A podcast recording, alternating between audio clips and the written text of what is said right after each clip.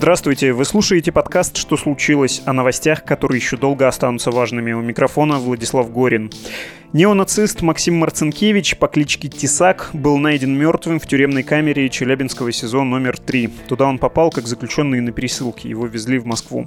Марцинкевича несколько раз судили по статье 282 Уголовного кодекса РФ. Это возбуждение ненависти либо вражды. Хотя кто-то скажет, что его поступки при жизни тянули и на другие, более тяжкие и менее политические статьи. Официальная версия произошедшего с заключенным Марцинкевичем – суицид. Семья и адвокаты в самоубийство не верят, а многие публичные люди за последние сутки высказались так. Убеждение Марцинкевича разделять было сложно, то, что он делал, было чудовищно, но произошедшее с ним в тюрьме еще чудовищней. Сегодня выпуск об истории Максима Марцинкевича по кличке Тесак.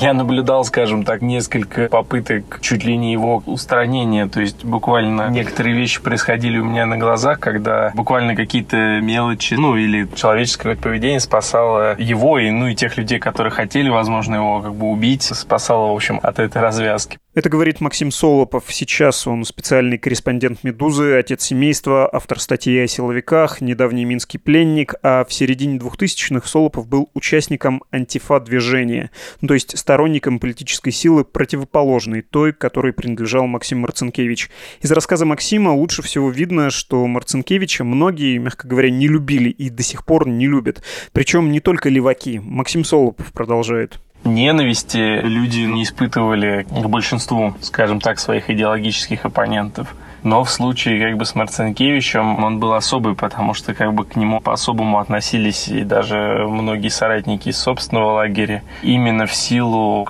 определенной такой декларируемой, да, циничной беспринципности человека, который, в принципе, всегда кичился тем, что демонстрировал, да, там, подросткам, как надо идти весело вместе, убивать каких-то случайных прохожих. И подростки эти шли, действительно убивали и садились на какие-то гигантские сроки. И сам Марцинкевич при этом оставался как бы в сторонке, играя роль такого вот медийного персонажа со своими шуточками про, не знаю, убитых таджикских девочек или там про детей в Беслане убитых, да. Ну, то есть э, его многие воспринимали как человека за гранью набора ультраправых каких-то там ценностей он с самого начала научился, в общем, это все коммерциализировать, и многие были уверены в том, что у него не то чтобы твердых убеждений, нет, то, что его убеждения все сводились к некой собственной исключительности и личному превосходству, но все остальное для него было лишь средством, да, вот достижения каких-то личных благ, какой-то удобной и комфортной для него среды, в которой он, как я уже говорил раньше, должен был стоять как бы на вершине этой горы из человеческого фарша. И детишки этим со стеклянными глазами сами никаким образом его не беспокоили. Незадолго до этих всех новостей про Тесака мы обсуждали все эти уличные разборки с бывшим сотрудником правоохранительных структур и подразделений по борьбе с экстремизмом полицейских, который наблюдал это все как бы со своей стороны.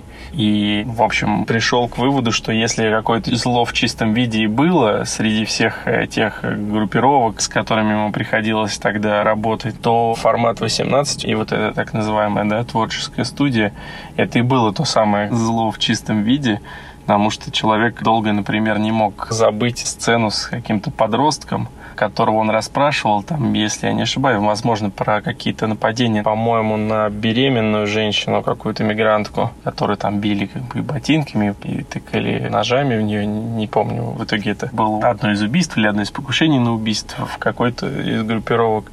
И этот мальчик на допросе говорил, что хотел себя воспитать до такого, значит, уровня отсутствия жалости к человеку, что должен был в своем собственном представлении, он должен был стать способным убить, значит, младенца спящего, да, в этой детской коляске. Если где-то вот и существовали какие-то среди, там, вот этой всей среды ультраправые какие-то такие злодеи в каком-то архетипическом виде, то, наверное, что в правоохранительной среде, что в антифашистской среде, что зачастую и в среде самих ультраправых правых, там крайне правых. Многие считали таковым именно тусовку вокруг Максима Марцинкевича. Этот вывод, это вот последнее замечание, мне кажется, особенно важным. Оно нужно на тот случай, если кто-то не особенно знаком с тем, чем занимался покойный Максим Марцинкевич. То есть представляет его таким мемом, типа капитана-педоискателя из старого сатирического мультика или полукомиксным рыцарем панельных российских окраин, который ловит растлителей на живца, а потом воздает им по заслугам, попутно снимая свое жестокое, но как бы справедливое видеошоу. Обстоятельная биография Максима Марцинкевича вы можете узнать из текста подкаста «Медузы» под названием «Чем запомнился Максим Марцинкевич по кличке Тесак», самый популярный медиа-манипулятор из российских неонацистов. Эту статью написал вчера Максим Солопов. Но если коротко и безоценочно, история Максима Марцинкевича Тесака такова. Родился 36 лет назад в Москве в семье инженеров-строителей, был участником неонацистских группировок, снимал видеоролики ненавистнического, в том числе ксенофобского характера, как постановочные, так и настоящие, и выкладывал их в интернет. Также был судим, причем несколько раз по статье 282 «Возбуждение ненависти либо вражды». Это нормы из разряда тех, которые правозащитники очень часто описывают оруэлловским термином «мысли преступления». В перерыве между своими тюремными сроками Максим Марцинкевич успел организовать несколько неонацистских объединений, а еще стать известным политиком, причем известным далеко за пределами ультраправой среды. На чем сыграл Марцинкевич, на какой запрос аудитории он смог ответить, рассуждает журналист Максим Солов Солопов. А чтобы лучше понять сказанное Максимом, потребуется запомнить имя Семен Токмаков по кличке Бус. Во-первых, он изначально имел перед глазами хороший пример взаимодействия со СМИ и некоторых моделей медийной работы. Это был вот тот самый Бустак Маков, один из лидеров, ныне, наверное, тоже запрещенный, как и все в России, Народной национальной партии. Это был такой брутального вида нацист скинхед, который изображал за деньги часто для репортеров российских и иностранных сценки из жизни вот русских неонацистов, потому что тогда на начало 2000-х, конец 90-х, это была своего рода такая экзотика для многих, как это часто позиционировалось вот в стране победивший фашизм, у нас ходят страшные фашисты. И роль страшных фашистов изображал Бустак Маков, соответственно, на это финансирует деятельность своей организации.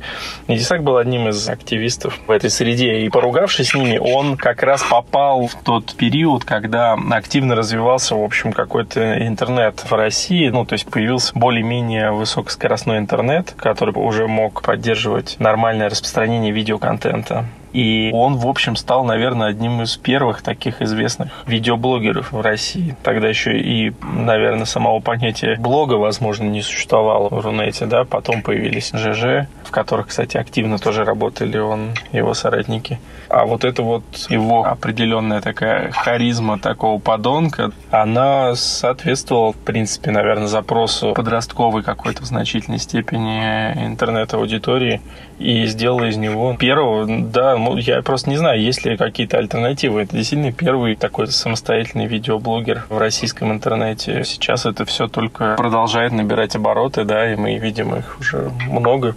Ну, плюс запретный какой-то контент. Тогда, по сути, на самом деле никто не препятствовал ему в его работе, но это же был такой шок-контент всегда, да, запретный с роликами про убийства, про жестокие какие-то избиения и так далее. И это всегда находит своего зрителя и потребителя. Да, он умело всегда находил способы коммуникации, опять же, с более официальными, что ли, медиа, с широкой аудиторией. И он, кстати, всегда старался это еще и коммерциализировать.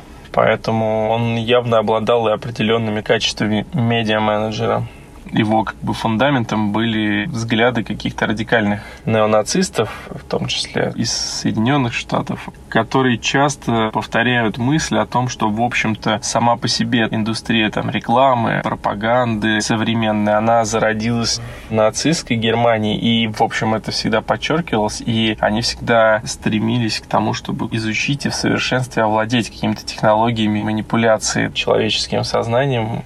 Думаю, нет смысла рассказывать вам про медиапроекты Максима Марцинкевича. Про шоу «Окупай педофилия» вы, скорее всего, и так слышали, может быть, даже видели его.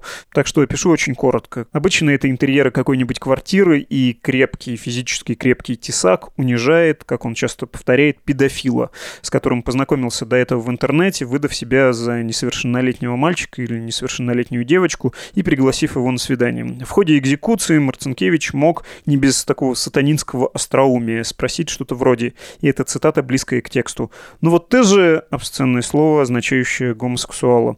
По сути, либерал. Они тоже себе все разрешили. А я национал-социалист, у меня нравственность. Вот скажи мне, либерал, почему вы не взяли меня в координационный совет оппозиции?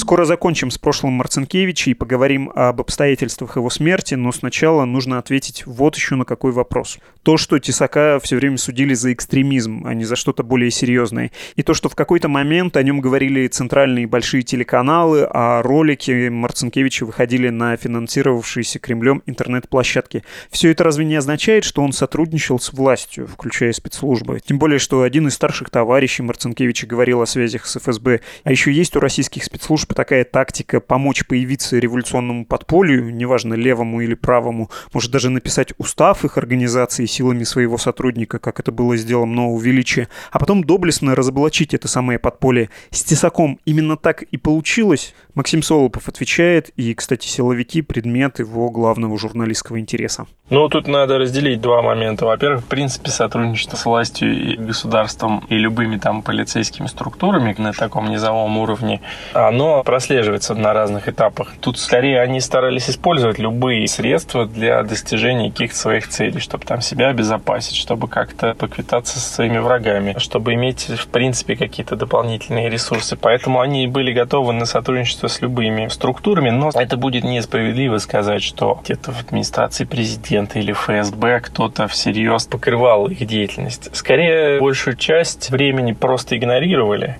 А когда игнорировать это стало сложно, то, ну, скорее не то чтобы использовали, а как это сказать? Ну, это же всегда такая работа, как на каком-то лабораторном столе с подопытными мышами если речь идет о спецслужбах и борьбе с какими-то там группировками, неважно, причем это будут экстремистские группировки, террористические или бандитские. Это часто такая кровавая игра, в которой оператор процессов может наблюдать, как одни поедают других, потом вмешиваться, убирать, ликвидировать, так или иначе проводя какую-то собственную политику. Но говорить о том, что было какое-то прям целенаправленное сотрудничество, долгое, плодотворное и и организованное, и спланированное кем-то, это будет несправедливо. Вокруг Марцинкевича, в принципе, собиралось довольно много потенциальных клиентов всевозможных силовых структур. И, в общем, они, наверное, долго не могли отказать себе в удовольствии как бы наблюдать за этим, постоянно задерживая, арестовывая и превращая в уголовные дела какие-то небольшие группировки ниже стоящих, так сказать, участников различных движений, во главе которых стоял Марцинкевич. Ну да, вот в этом смысле это известной степени, конечно, сознательная политика. Но просто невозможно технически представить себе, чтобы кто-то конкретный, да, какие-то конкретные лица в силовых структурах, которые долгие годы стояли бы за крышеванием Максима Марцинкевича, тем более, что в конце концов он так или иначе получал свои тюремные сроки и отбывал их. И не думаю, что при желании, допустим, кого-то из того же прохнитного блока посадить его, кто-то бы создал бы здесь какие-то препятствия. Нет, вот в этом я убежден. Конечно, в какой-то момент, особенно после украинских событий, начались как бы организованные репрессии в отношении ультраправых. И здесь он просто попадал в эти списки, да, как мы знаем, они все были так или иначе репрессированы. Демушкин, Поткин, там, ну, все заметные лидеры крайне правых, особенно после украинских событий, они были репрессированы, репрессированы достаточно жестко, и практически поляна это была зачищена. И в этом смысле, конечно, выход на свободу Марцинкевича, который мог с присущей ему креативностью возродить все это на некой новой платформе с очередными своими проектами, он, в общем, вряд ли устраивал спецслужбы. Другое дело, что сам он декларировал желание скорее уехать из России, отказаться от гражданства и так далее после своего освобождения в последние годы. Но опять же, даже уехав из России, наверное, с учетом того, что в принципе вся его активность это, скажем так, э, медиа-активизм, наверное, он и за пределами России, скажем, находясь где-нибудь на Украине, представлял бы не меньшую угрозу, но вот с точки зрения тех рисков, о которых мы говорим. Наши дни. 16 сентября стало известно о смерти Максима Марцинкевича в Челябинском СИЗО, и были опубликованы две, не только от себя скажу, странных предсмертных записки.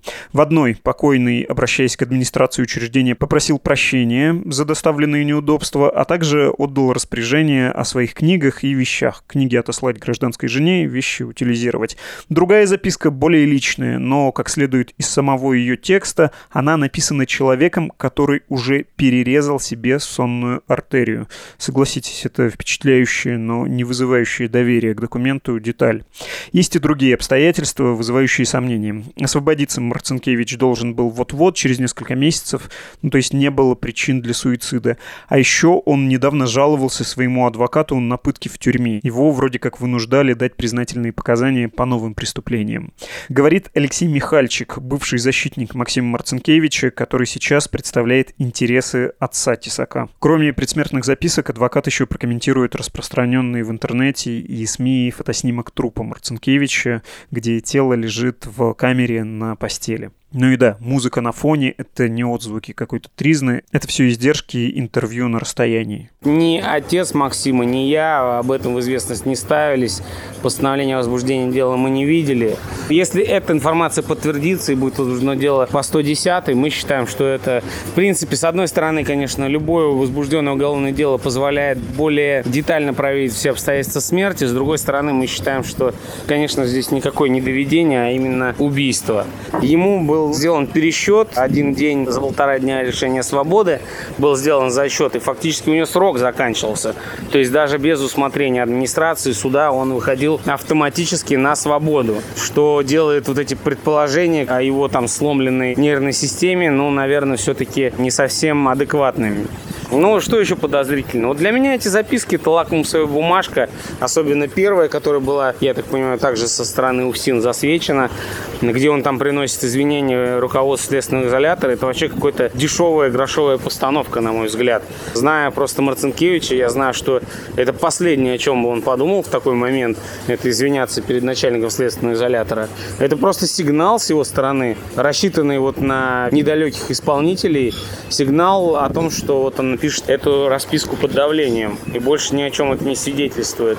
Ну, много моментов. То, что он находился в одиночке, как раз запрещено содержать в одиночной камере. Это исключительные случаи, как раз для исключения попыток суицида. Вопросов администрации Челябинского СИЗО также много. Много несостыковок. Ту фотографию, которую мы видели, уже показали мы медицинским экспертам, и они говорят, что это точно не самоубийство, это убийство. Это какой-то бред и положение тела, и, допустим, беруши в ушах, то есть он спал, видимо, в момент нападения. Все совокупности да, и указывает на насильственную смерть. И мы считаем, что именно по, по этой статье, по статье 105 должно быть возбуждено дело.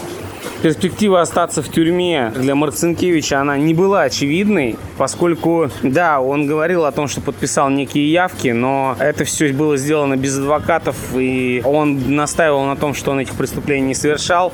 Я думаю, что наоборот, он ехал в Москву, где бы он смог получить адекватную юридическую помощь, обратиться к правозащитникам и журналистам. У него наоборот полоса, грубо говоря, вот это заканчивалась, да, подконтрольная там в СИН в Красноярске.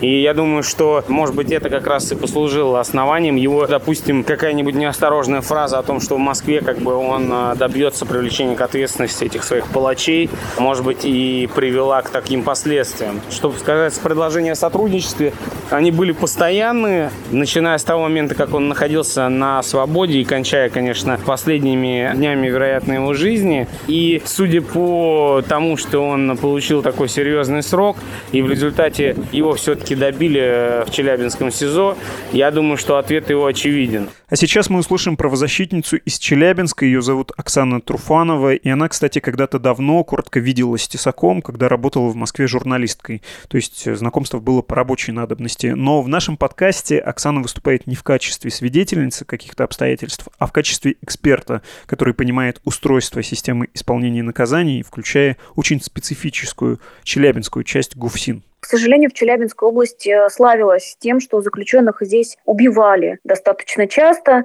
Недавний случай, которым занималась зона права, это случай убийства чеченца Исраилова в ВК-2. Колонии в Челябинской области, которые тоже пытались сотрудники представить как самоубийство, якобы он повесился. Поэтому возможности такой не стоит отметать. Другой вопрос, что для меня, допустим, более рассудительное и разумное объяснение этого возможно доведение до суицида. К сожалению, это часто бывает здесь. Марцинкевич прошел Красноярский край, да, и Омск, это как раз пыточные регионы. Как там над ним издевались, остается только догадываться. Я уверена, что там именно так все и происходило, как многие заключенные, которые возвращаются оттуда, нам рассказывают.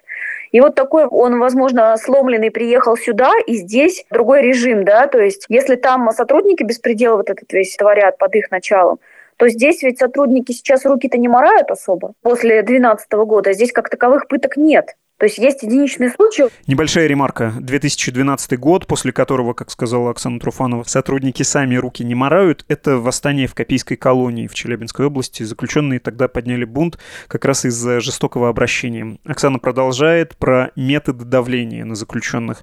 Ну, то есть вот буквально, как это делается. Европейской колонии как раз-таки заключенные нам рассказывали о том, как их били пластиковыми бутылками, на растяжки ставили, то есть которые тоже не оставляют следов практически. Однако для людей это такие пытки, когда руки-ноги отказывать начинают буквально. Конечно, вот эта пыточная система, она ведь мимикрирует, она понимает, что если раньше можно было просто ГУЛАГ, да, был, застрелить человека или переломать ему с помощью бойцов «Динамо» кости, то сейчас они понимают, что есть уголовная ответственность за это. Такие методы уже редко используются частью в Челябинской области, в отличие от других регионов. Поэтому, безусловно, есть разные способы. Ну, опять же, такие, знаете, если человека за игру в карты, и если он долг не вернул, отправляют отряды, где обиженные, так называемые, или опущенные сидят, то что говорить о более таких весомых вещах? Например, Марцинкевичу могли предъявить тот же самый национализм. Там а, люди разных национальностей, и такие проявления в тюрьме просто в принципе невозможны. За них, безусловно, человека будут наказывать. Исходя из того, что он ехал и пережил пытки, да, как он говорил адвокатам, и явки с повинной у него выбивали, возможно, его запугать хотели таким образом дальше. Не знаю, такие случаи, к сожалению, тоже бывают. Но для меня, допустим, удивительно, почему он ехал через э, СИЗО-3, а не через СИЗО, которое в Челябинске, допустим, курирует ФСБ. Там такого бы точно не случилось. Там, если человека посадят в одиночку, он будет сидеть в одиночке нормально. То есть никто не будет к нему иметь доступ, и никто не сможет ему угрожать. Более надежно было бы его через СИЗО-7 провести. Там он бы точно ничего с собой не сделал. Или никто бы с ним не сделал можно сказать, образцовое СИЗО здесь. Но если надавить хочет само ФСБ, то это как раз делали бы, наверное, в их структуре. Да, конечно, поэтому это исключено, что это ФСБ что-то там делало. Финал. Вчера, в день, когда появилась новость о смерти Максима Марцинкевича, у меня были сомнения, стоит ли вообще делать эпизод на эту тему. С одной стороны, сведений об обстоятельствах смерти было мало, но их и сейчас немного. С другой стороны, обстоятельства его жизни довольно известны. К тому же в текстах, в том числе на «Медузе», история Тесака была снова рассказана. Но вот почему мы сегодня выпуск все-таки сделали. Вчера и сегодня многие люди, включая публичных, высказались в соцсетях по поводу Тесака, и там были как злорадные реплики, так и сочувственные, но магистральные центральная мысль большинства записей была другой, примерно следующей. Кем бы ни был Максим Марцинкевич, какими бы ни были его взгляды, но то, как устроена система ФСИН, вообще политика преследования и наказания в России, это неправильно. Не самое оригинальное, наверное, соображение, но если искать в этой полной чудовищных эпизодов истории Максима Марцинкевича какие-то проблески, то кажется, это был один из проблесков.